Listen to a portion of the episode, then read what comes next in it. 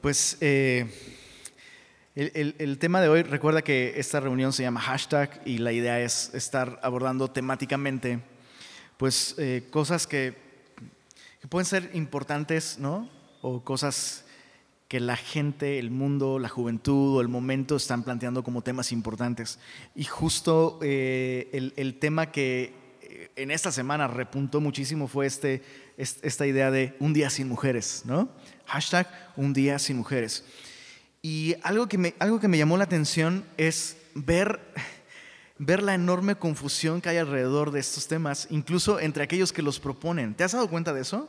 ¿Te has dado cuenta que, o sea, aún aquellos que proponen esas cosas están como divididos y veo que hay muchísima confusión, muchísima confusión. Y, y, nosotros como cristianos no deberíamos estar confundidos respecto a ese tipo de temas porque, porque la Biblia no está confundida y Dios no está confundido. Y, Dios desea que nosotros como creyentes tengamos claridad, ¿no? Dice la Biblia que el camino del justo es como la luz de la aurora que va en aumento hasta que el día es perfecto, ¿no? Entonces, eh, ¿cuál debiera ser nuestra postura o nuestro entendimiento alrededor de esos temas? Eh, no es un tema sencillo y, déjame comenzar aclarándote esto. Veo como dos posturas alrededor de, este asunto de la violencia en contra de las mujeres. Em, eh, por un lado veo feministas radicales, ¿no? que giran hacia una dirección que definitivamente no es, yo creo que hasta, hasta alguien no cristiano se da cuenta que esas cosas o esas posturas no le hacen bien ni a ellas ni a nadie, ¿no? Y por otro lado, eh, por otro lado están, están aquellos que, que apoyan tanto ¿no? E, e, e, este asunto de, de, darle a la mujer un valor y una posición que definitivamente las mujeres están buscando y algunas están necesitando, ¿no? que en, en apoyar esa postura eh, se eliminan como las líneas y, las distinciones entre hombres y mujeres. Y es chistoso, es chistoso. O sea, em, leía, leía un comentario como del siguiente tipo que me pareció muy sensato. Decía, las mujeres están luchando tanto por conservar aquello que las hace únicas, que, que, en la lucha por conservar aquello que las hace únicas, han perdido aquello que han buscado conservar. Entonces, lo que quiero decir es que la postura que vamos a abordar en, esta noche alrededor de este tema, Un día sin mujeres, ¿no? Un día sin mujeres, no va en torno a criticar, ni a justificar, ni a apoyar el, llamado que están haciendo las mujeres a hacer un paro este próximo lunes. No, no tiene nada que ver con eso, pero sí tiene que ver con la perspectiva que Dios quiere que nosotros como creyentes tengamos ante el valor de la mujer cuál es el valor de la mujer, ¿no? cuál es el papel de la mujer, ¿Qué, qué, piensa Dios de la mujer y qué deberíamos nosotros, a la luz de lo que Dios piensa, pensar también, como mujeres y como hombres. ¿no? Entonces, eh, lo, lo primero ¿no? que quisiera aclararte es que ni la Biblia, ni la doctrina bíblica, ni el Evangelio son feministas ni machistas. Es importante entender esto. Eh, Cualquier persona con suficientes malas intenciones puede hacer que el texto más noble de la historia diga las atrocidades más horribles. ¿Estás de acuerdo conmigo? ¿Has sido víctima de eso alguna vez? ¿no? Mandas un texto ¿no? dices algo y alguien toma tus mismas palabras y hace que digan cosas que no está diciendo. Eso ha sucedido no solo con la Biblia, ha sucedido con muchísimos textos, ¿no? Pero lo que quiero aclarar es que nadie que lea la Biblia de un modo objetivo y honesto puede llegar a la conclusión de que Dios es un misógino o un machista, ni feminista tampoco, ¿ok? Entonces hay que empezar por ahí. Lo, que, lo que, la Biblia eh, eh, hace es darle, darle dignidad a la humanidad. Y eso es algo que interesantemente en esta discusión entre hombres y mujeres, es como si el hombre no fuera humano o la mujer no fuera humana, dependiendo de la perspectiva que adoptes, ¿no? Y la Biblia le da dignidad a la humanidad, hombres y mujeres. Eso es muy interesante, ¿no? Y la dignidad que el hombre, la humanidad tiene, fíjate, fíjate qué loco, ¿no? Acabo de decir la dignidad que el hombre tiene y en mi mente es como tienes que aclarar humanidad porque porque no, tienes que aclarar que humanidad involucra a hombres y mujeres, ¿no? O sea, es chistoso. Pero la dignidad que la Biblia le da a la humanidad no se la da en base a su género. No se la da en base a su género, sino en base a que el hombre y la mujer ambos son creados iguales a la imagen de Dios y eso es magnífico. Y entonces eso me llevó a, revisar en, el texto bíblico y me, me sorprendió descubrir que en la Biblia hay un día sin mujeres. En la Biblia hay un día sin mujeres. A Dios se le ocurrió darle al hombre una probadita de lo que sería un día sin mujeres. ¿Y cuál crees que fue el resultado, bro? El diagnóstico, la conclusión, no es bueno. no es bueno. ¿Qué quiero decir con esto? Que este mundo necesita a las mujeres. Y me llama la atención que Dios lo deja desde el principio, ¿no? Ahí en Génesis capítulo 2, vamos allá, no, no sea que digas, este cuate, ¿de dónde saca sus ideas? Génesis capítulo, Génesis capítulo 2, lo leímos este, el mes pasado, pero tú recuerdas, los primeros capítulos relatan la creación, Dios creando todas las cosas, poniendo orden, eh, dando propósito, y Dios crea al hombre. Ya dijimos, Dios no creó al hombre primero porque echando a perder se aprende. No es así. Dios creó al hombre simplemente porque Dios depositó sobre el hombre mayor responsabilidad delante de él, en todo sentido, ¿ok? Moral, eh, de mayordomía, espiritual, en todo sentido, el hombre delante de Dios es más responsable que la mujer. Y no estoy diciendo que la mujer es menos responsable. Tampoco estoy diciendo lo contrario, si eso te ofende. Este, Génesis capítulo 2.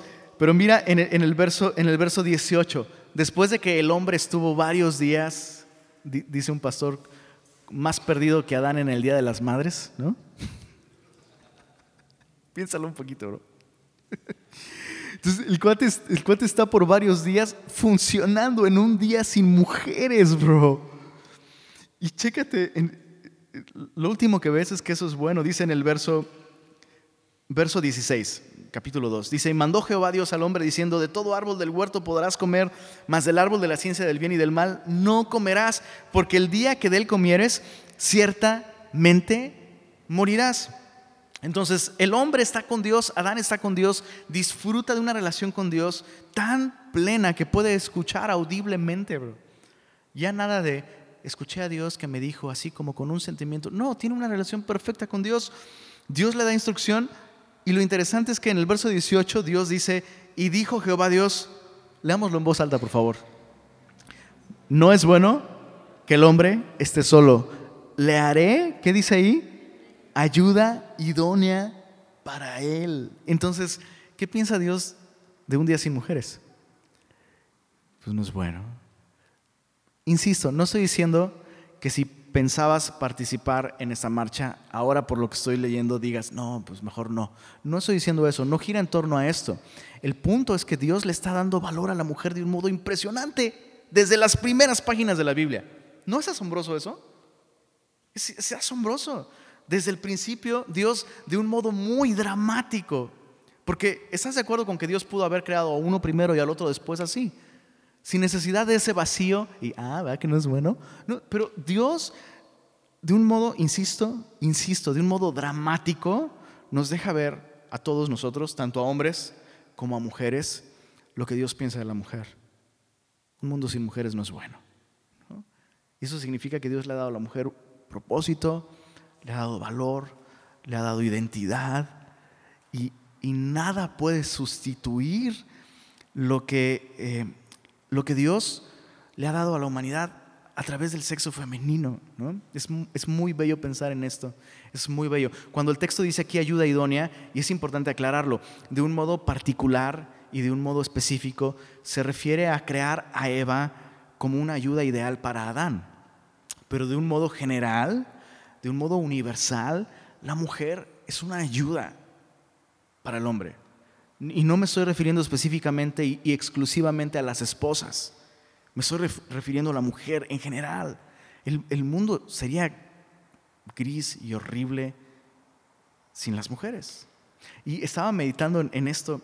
estaba meditando en, cómo yo crecí rodeado de mujeres, bros. Mi, mi, papá no conocía al Señor cuando yo nací y, este, y, y, crecí pues sin una influencia paterna, ¿no?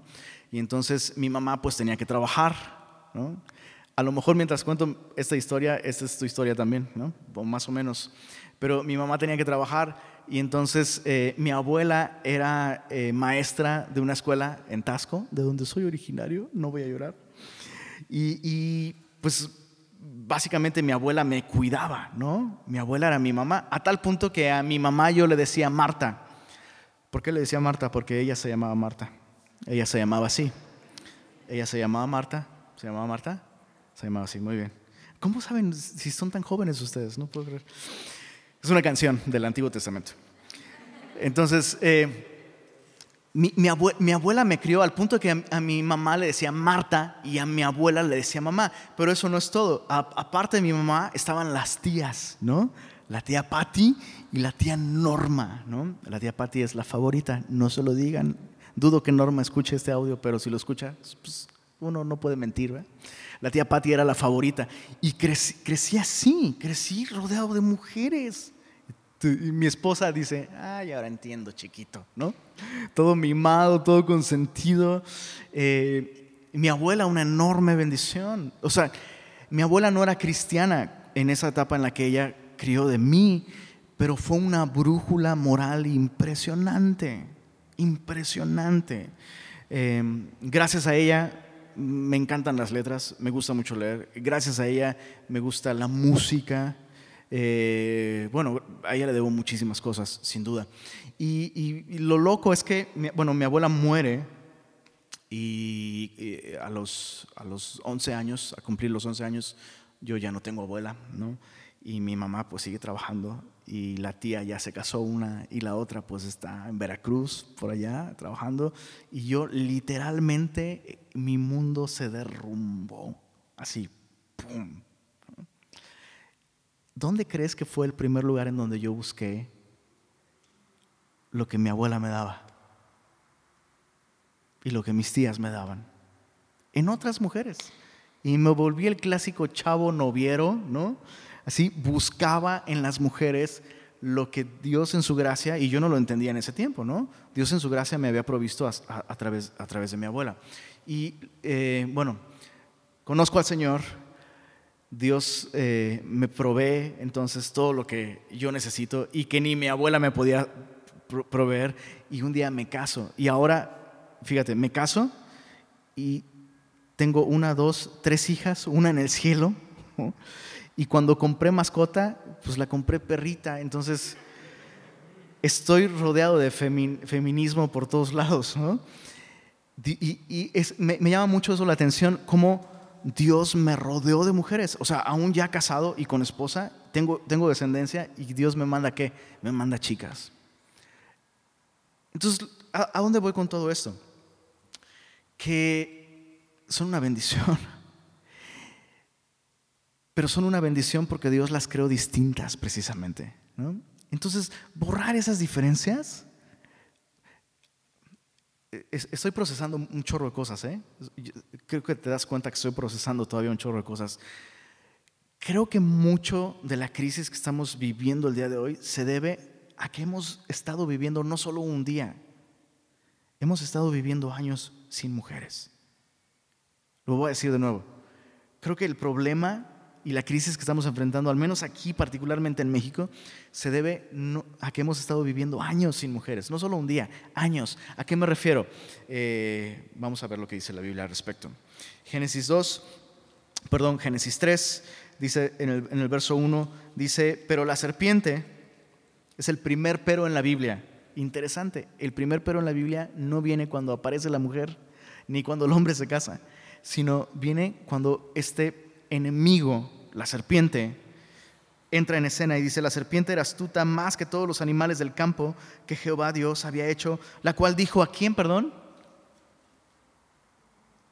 A la mujer. Dijo, con que Dios os ha dicho, no comáis de todo árbol del huerto. ¿Era eso lo que Dios había dicho? No. Dios dijo, de hecho, fíjate qué loco. sí es lo que Dios dijo, pero no es como Dios lo dijo.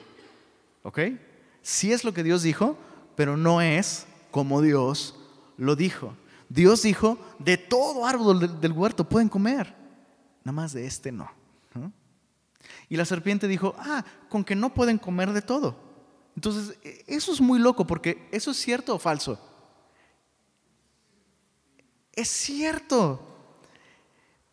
Pero la serpiente está presentando algo que es cierto, de modo en que enfatiza lo que Dios le está negando a la mujer. Eso está muy loco. está muy loco. Muy loco. Es un pequeño énfasis. Y dice, con que Dios ha dicho, no comáis de todo árbol del huerto. Y la mujer respondió a la serpiente, del fruto de los árboles del huerto, podemos comer. Pero del fruto del árbol que está en medio del huerto, dijo Dios, no comeréis de él, ni le tocaréis, para que no muráis. Entonces la serpiente dijo a la mujer, no moriréis. Y ahí ya es una mentira totalmente abierta, una completa contradicción a lo que Dios dijo, sino que sabe Dios que el día que comáis de él, serán abiertos vuestros ojos y seréis como Dios, sabiendo el bien y el mal. Déjame proponerte algo. toda esta doctrina del feminismo y específicamente el feminismo extremista brota de este versículo. Es básicamente lo que la serpiente le está diciendo a las mujeres. ¿No te llama la atención, insisto, no te llama la atención que Satanás desde el principio atacó a la mujer, haciéndola dudar de lo que Dios en su gracia le había provisto y apelando a este deseo de la mujer de desempeñar un rol y un papel para el cual Dios no la había creado, ¿no? Serás como Dios sabiendo el bien y el mal. Tú vas a ser dueña de tu propio destino, tu cuerpo, tu decisión. Es el mismo rollo, bro. Es impresionante. Es el mismo rollo. Y nosotros como creyentes debemos debemos comprender esto. Las feministas no son nuestro enemigo. Hay alguien detrás. Ese es nuestro enemigo. Pero la mentira que está impulsando el feminismo y que también impulsa el machismo y un chorro de cosas más está, está aquí, pero insisto, me llama mucho la atención. Su primer objetivo de, de Satanás fue la mujer, ofreciéndole algo que Dios no le había llamado a hacer, ¿no? Constituirse un ser enteramente independiente de Dios, la máxima autoridad moral, ¿no? Ese no es el papel que Dios le dio a la mujer, tampoco es el papel que Dios le había dado al hombre. Pero me llama la atención, creo que es, esto es justamente lo que está sucediendo con, con la mujer, que el día de hoy abraza esta doctrina feminista. Es exactamente esto. Es la, la, mentira más antigua del mundo, ¿no? La mentira más antigua del mundo. Entonces, chécate esto. Hay alguien detrás, definitivamente de Satanás, sin lugar a, dudas. Es diabólico, simplemente es diabólico, ¿no? Em, y a partir de entonces conoces la historia. ¿Cómo, le fue a la humanidad? Bro, cada lágrima que has derramado, cada dolor que has sufrido, cada enfermedad que has padecido, cada funeral al que has asistido, ha sido una consecuencia de haber creído esta mentira. La mujer por un lado, el hombre por otro. Me, me llama la atención, insisto, la máxima responsabilidad le fue atribuida al hombre y cuando la mujer come y luego le da al hombre de comer, ¿a quién Dios llama primero a cuentas? Al hombre. Interesante el cargo que Dios tiene en contra del hombre, por cuanto obedeciste la voz de tu mujer por encima de la mía. Entonces, otra vez, la Biblia muy sobriamente nos muestra, la mujer es muy valiosa, pero justamente al intentar desempeñar un papel, y reinterpretarse a sí misma de un modo en el que Dios no, no la había creado, es que comienzan los problemas. ¿no? Ahora, a partir de entonces, me llama mucho la atención también que a partir de entonces Dios usa a la mujer de un modo muy especial en, en la historia de la redención. Y es algo que no podemos, no podemos ignorar, ¿ok? Cómo Dios usa a las mujeres en el, en el plan de redención. Lo primero que quisiera traer a tu atención es la promesa que Dios le da a la humanidad de enviar un redentor. Prestemos atención a, a cómo Dios lo dice en Génesis capítulo 2, perdón, Génesis capítulo 3, dice en el verso, bueno, vamos a leer desde el verso...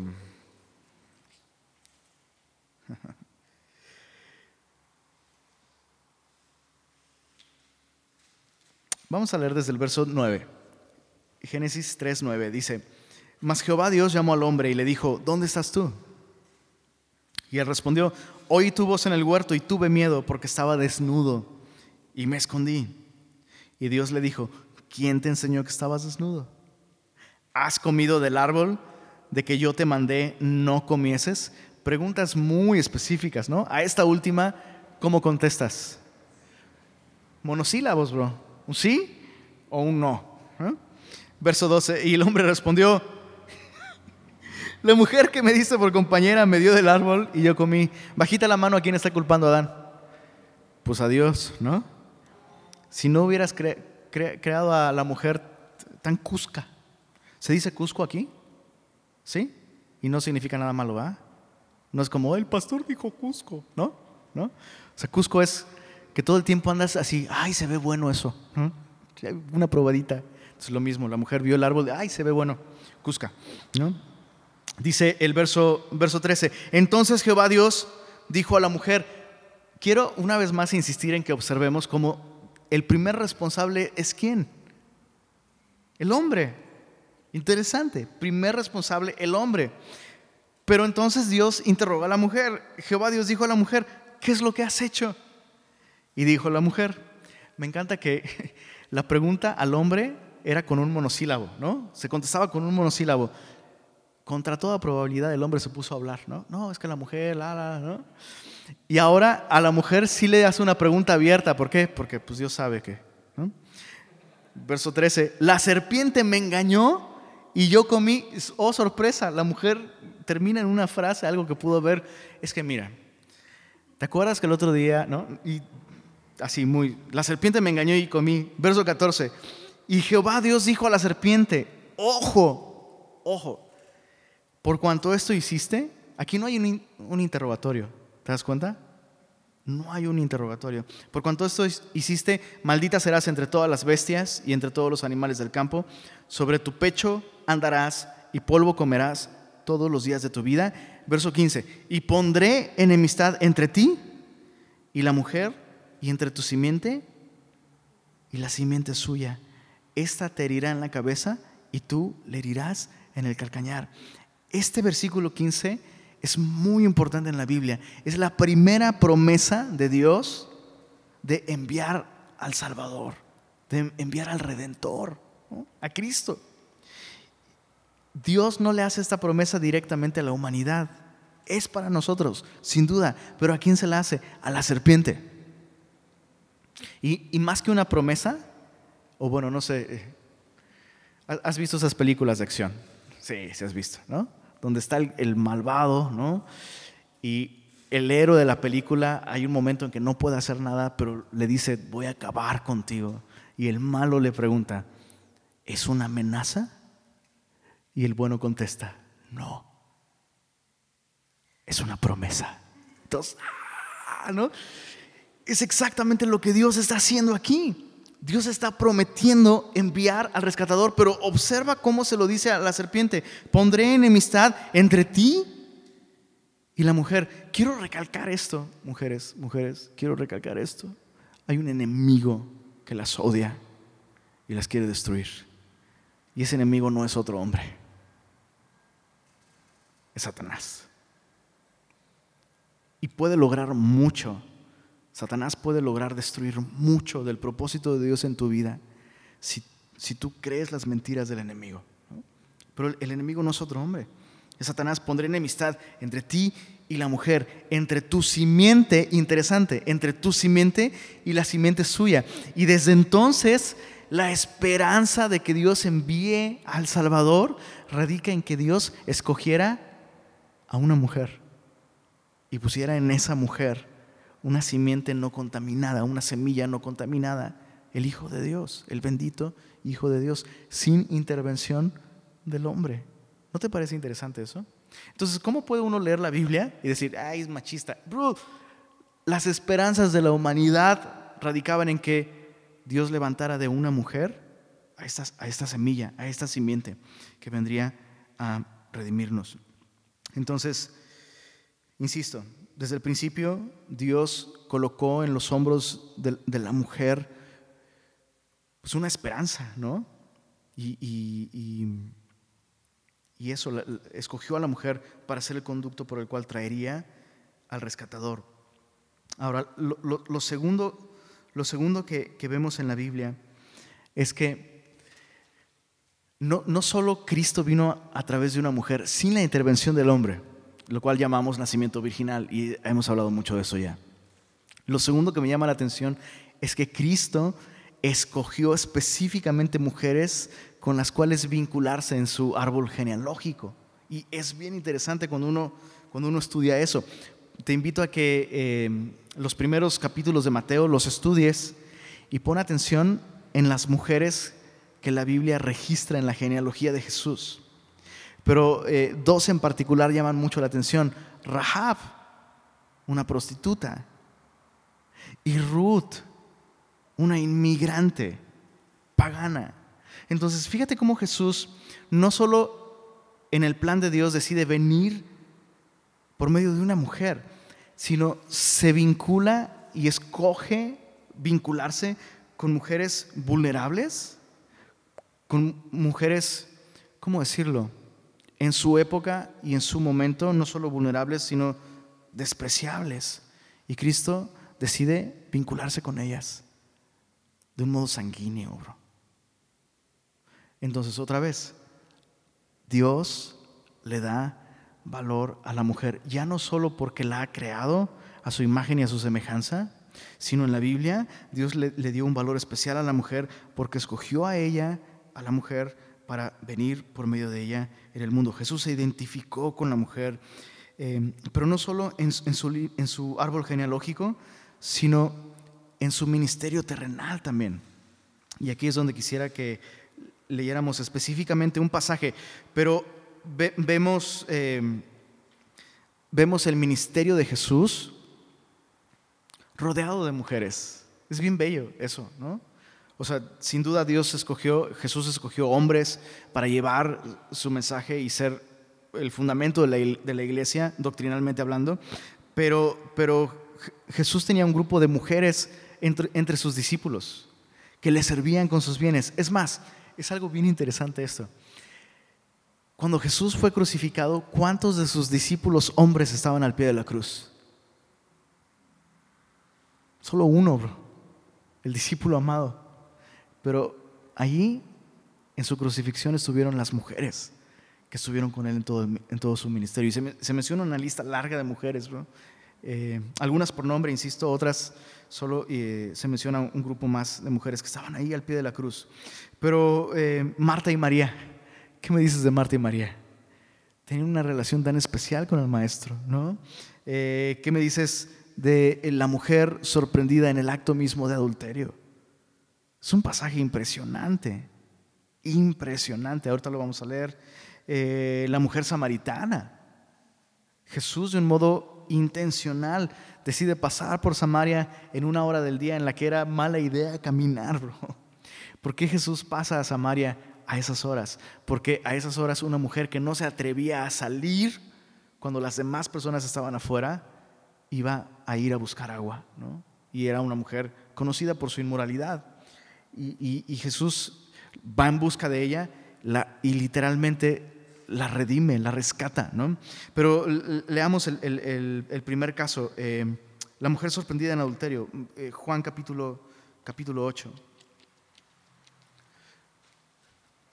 Y una de las cosas que me encanta de cómo la Biblia plantea la realidad es que la, la plantea de un modo tan, tan fiel, ¿no?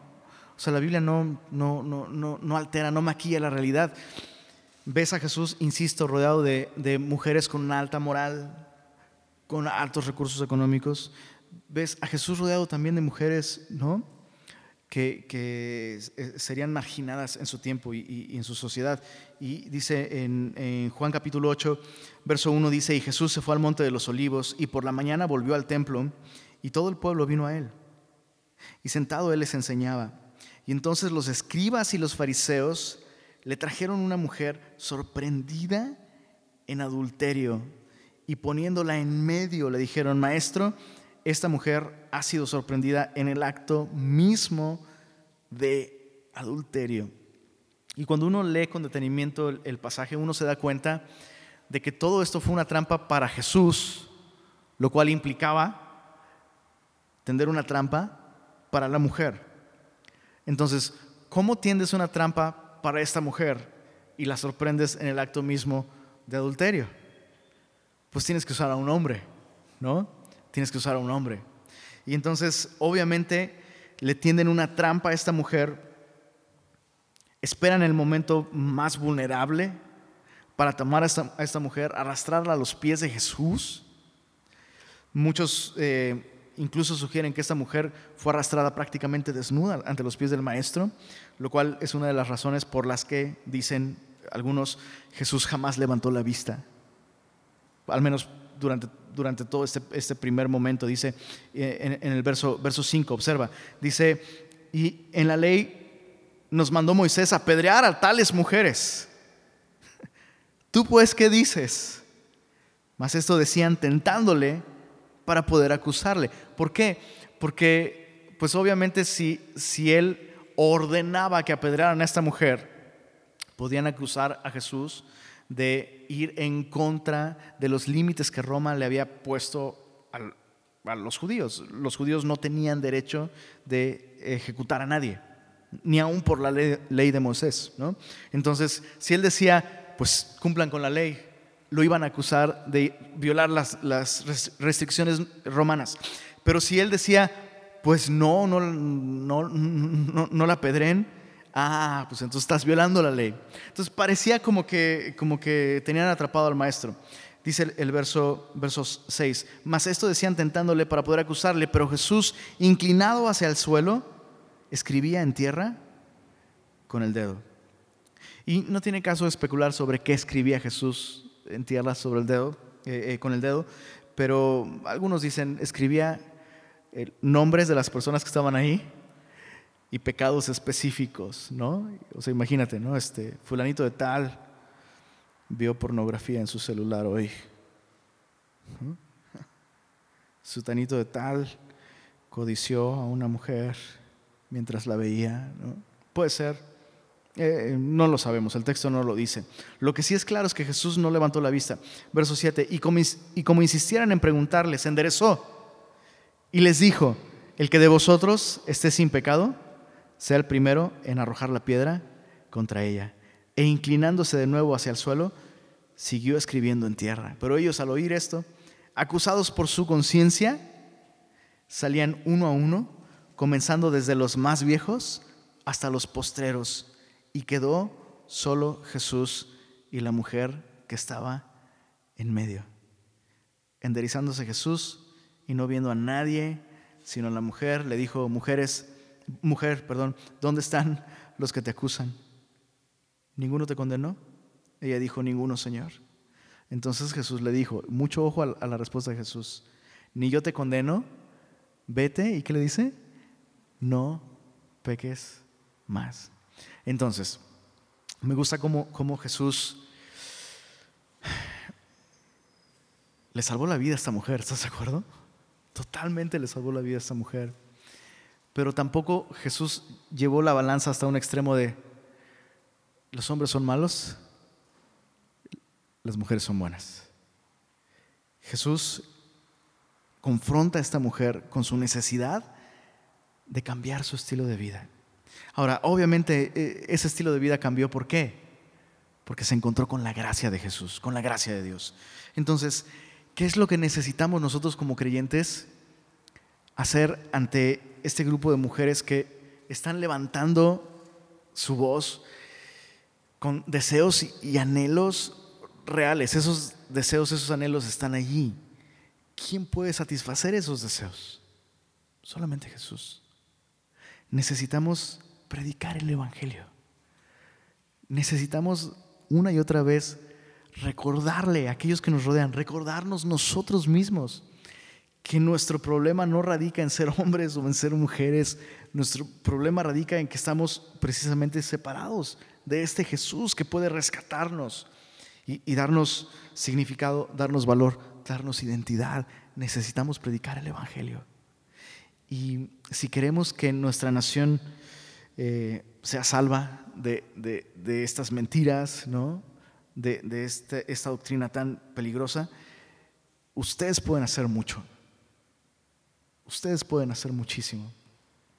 Ustedes tienen acceso a historias, a situaciones en donde lo que se necesita es escuchar el Evangelio.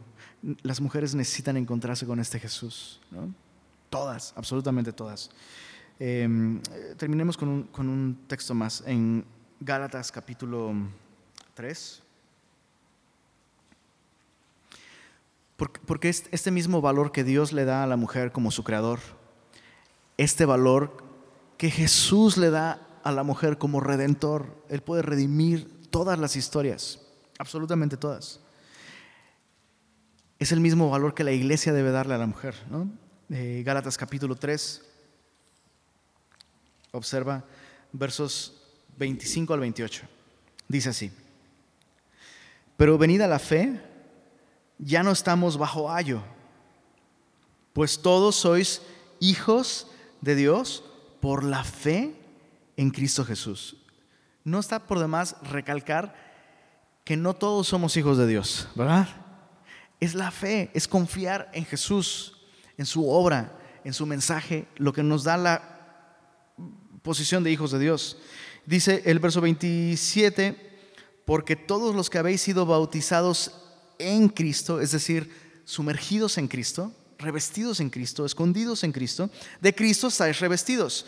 Y mira el verso 28, esto es, no puedo creer que la gente lea la Biblia y diga, ah, esas son ideas retrógradas. Bro, ve esto, verso 28, ya no hay judío ni griego, no hay esclavo ni libre, no hay varón ni mujer, porque todos vosotros sois uno en Cristo. Ojo, este versículo ha sido usado para apoyar la ideología de género, ¿no? Como, ah, no importan las preferencias sexuales. Pero no, eso es otra cosa. La Biblia muy claramente nos enseña que, que eso es pecado, ¿no? Homosexualismo, lesbianismo, es pecado. Ese es otro tema, no lo vamos a tocar el día de hoy. Lo que sí quiero recalcar es lo revolucionario de este versículo, el momento en el que fue escrito. Yo, no puedo pensar otro momento, bueno, probablemente el de ahora, pero no puedo pensar otro momento en el, en el que se estén marcando tantas diferencias entre los hombres como este momento en el que Pablo está escribiendo esto. No, no hay judío ni griego. Los judíos están en su rollo, ¿no? Somos la nación, los escogidos de Dios y todos los demás. O sea, los judíos le daban gracias a Dios. Los, fíjate, fíjate qué locura, bro. Fíjate qué locura, ¿no? Los, judíos ortodoxos oraban de esta manera, Señor, te doy gracias porque no nací mujer ni gentil. Qué horror, ¿no? Y viene Pablo y dice, lo han entendido mal. Y aquellos que estamos en Cristo, ya, ya, olvídate que seas judío o que seas griego, ¿no? Los griegos, todos son unos bárbaros. Nosotros tenemos la iluminación, la razón, la lógica. Pablo dice, eso no importa. ¿no? hay esclavo ni libre, interesante, no hay esclavo ni libre. Pablo está escribiendo eso en el momento en el que hay más esclavos que ciudadanos libres. Eso es muy loco. En, el tiempo, en el primer siglo, en el tiempo de la iglesia primitiva, el cristianismo principalmente era una religión de esclavos, bro. Qué loco. Y lo loco es que Pablo dice, eso no debería definirte. Y tampoco eso significa que vas a levantarte, ¿no? Protesta social. En, Insisto, estoy procesando un chorro de cosas todavía. Estoy procesando mucho, ¿no?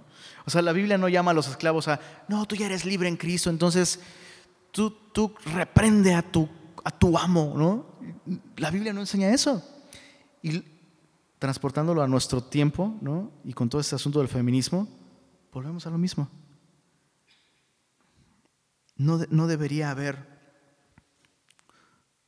em, divisiones entre nosotros, ¿no? En ese sentido. No hay varón ni mujer porque todos vosotros sois uno en Cristo. Es el Evangelio de la reconciliación. ¿Qué necesita nuestro país? El Evangelio de la reconciliación. ¿Qué necesitan las mujeres? Y, cuando hablo de, mujeres, créeme que tengo en mente no solo aquellas que simplemente están enojadas con el sexo masculino, estoy hablando de mujeres que también han sido verdaderamente ultrajadas, violentadas. Estoy pensando en ellas también. ¿Qué necesitan? El Evangelio. Estoy pensando en mujeres que han hecho daño también. ¿Las hay? Claro que las hay. Eh, justo hoy que publicaba en las redes como este asunto de ven a la reunión de jóvenes, hashtag un día sin mujeres, ¿no? Pues, el tema por ahí y una persona me escribió bien enojada, ¿no? Porque en su familia hay mujeres que han, hecho mucho daño a sus propios hijos, ¿no? Y la familia está sufriendo por eso. Entonces, este evangelio es para todas. Absolutamente para todas. Eh, eh, eh, este hombre estaba muy frustrado y te pido que me ayudes a orar por él, que ores por esa persona. Pero me, llamó la atención que esta persona perdió de vista la necesidad que esta mujer, su propia hermana, tiene del Evangelio. Entonces tienes a un cristiano que tiene un caso de necesidad, una mujer que necesita encontrarse con Cristo, pero este, este hombre está, está viendo las cosas en términos de las mujeres son horribles, las mujeres están haciéndonos la vida imposible entonces, ¿qué necesitamos nosotros como iglesia en este momento? Predicar a Cristo, predicar el Evangelio. Y yo quisiera invitarte, si tú de manera personal como mujer decidiste este próximo lunes desaparecer de la vida pública, está bien, yo no, voy a decir que eso está mal, pero déjame sugerirte algo. Ponte a orar. O sea, de verdad que ese sea un día para buscar al Señor y orar hombres, estamos haciendo una mala representación de lo que el Evangelio puede ser en la vida de un hombre, hay que cambiar. Hay que cambiar. Hay que ser ejemplos. Hay que ser como Jesús, ¿no? Como Jesús, que, que le da a la mujer el lugar que le corresponde, pero también le provee lo que necesita. Otra vez, el Evangelio. ¿Te parece que, que, oremos?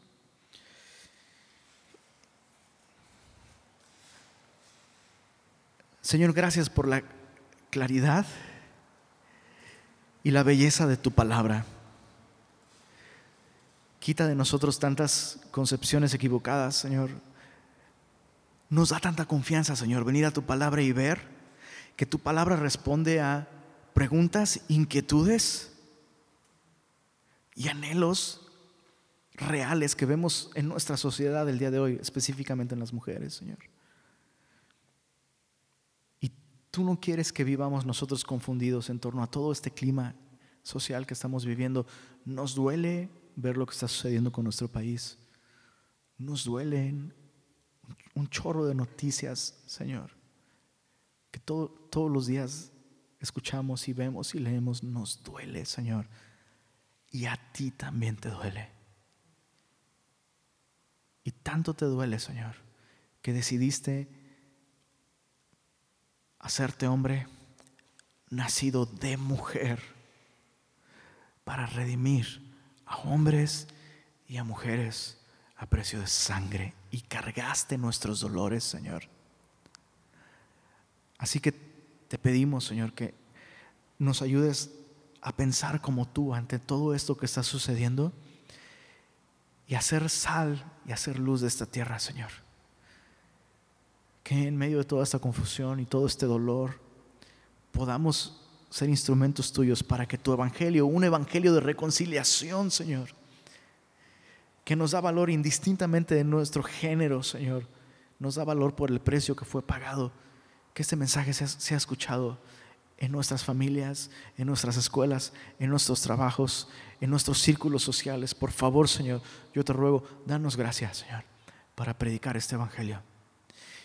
Y te pido por cada mujer joven que está aquí, Señor, Ayúdales a ser, como tu palabra lo, indica, Señor, maestras del bien.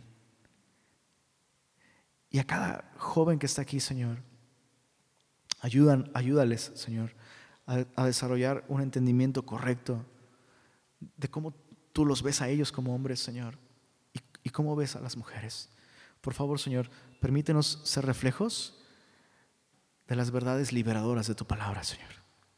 Y te ponemos en tus manos este próximo lunes, Señor, lo que suceda en, nuestra ciudad, en nuestro país. Te rogamos, Señor, de acuerdo a tu palabra, tú nos dices que oremos y pidamos por paz, Señor. Que podamos vivir tranquilamente, Señor. Y pedimos esto, Señor, que tú guardes a nuestro país de tragedias sociales, Señor. Que incluso, Señor, insisto, como iglesia nos des valor y nos des gracia y oportunidades para hablar de tu evangelio, Señor. Y queremos simplemente pedirte, Señor, no guardes más silencio ante las injusticias que, que se están viviendo en este país, Señor.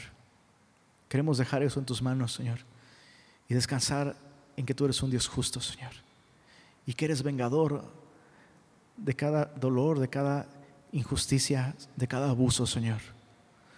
No solo cometidos sobre mujeres, Señor, sino sobre niños, sobre ancianos, sobre todos, Señor. Tú eres vengador de todo esto, Señor.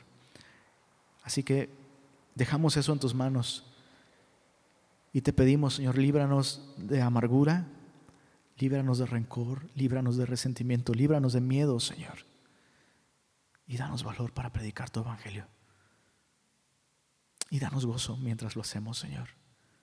Y gracias, Señor, porque aun cuando el clima social pudiese no cambiar, Señor, cada persona que viene a tu conocimiento puede ser transformada por ti, puede encontrar verdadera paz, verdadera libertad en ti. Ayúdanos a enfocarnos en eso, Señor. Y gracias por este grupo de jóvenes, Señor. Sigue haciendo tu obra en cada uno de ellos. Lo pido en el nombre de Jesús.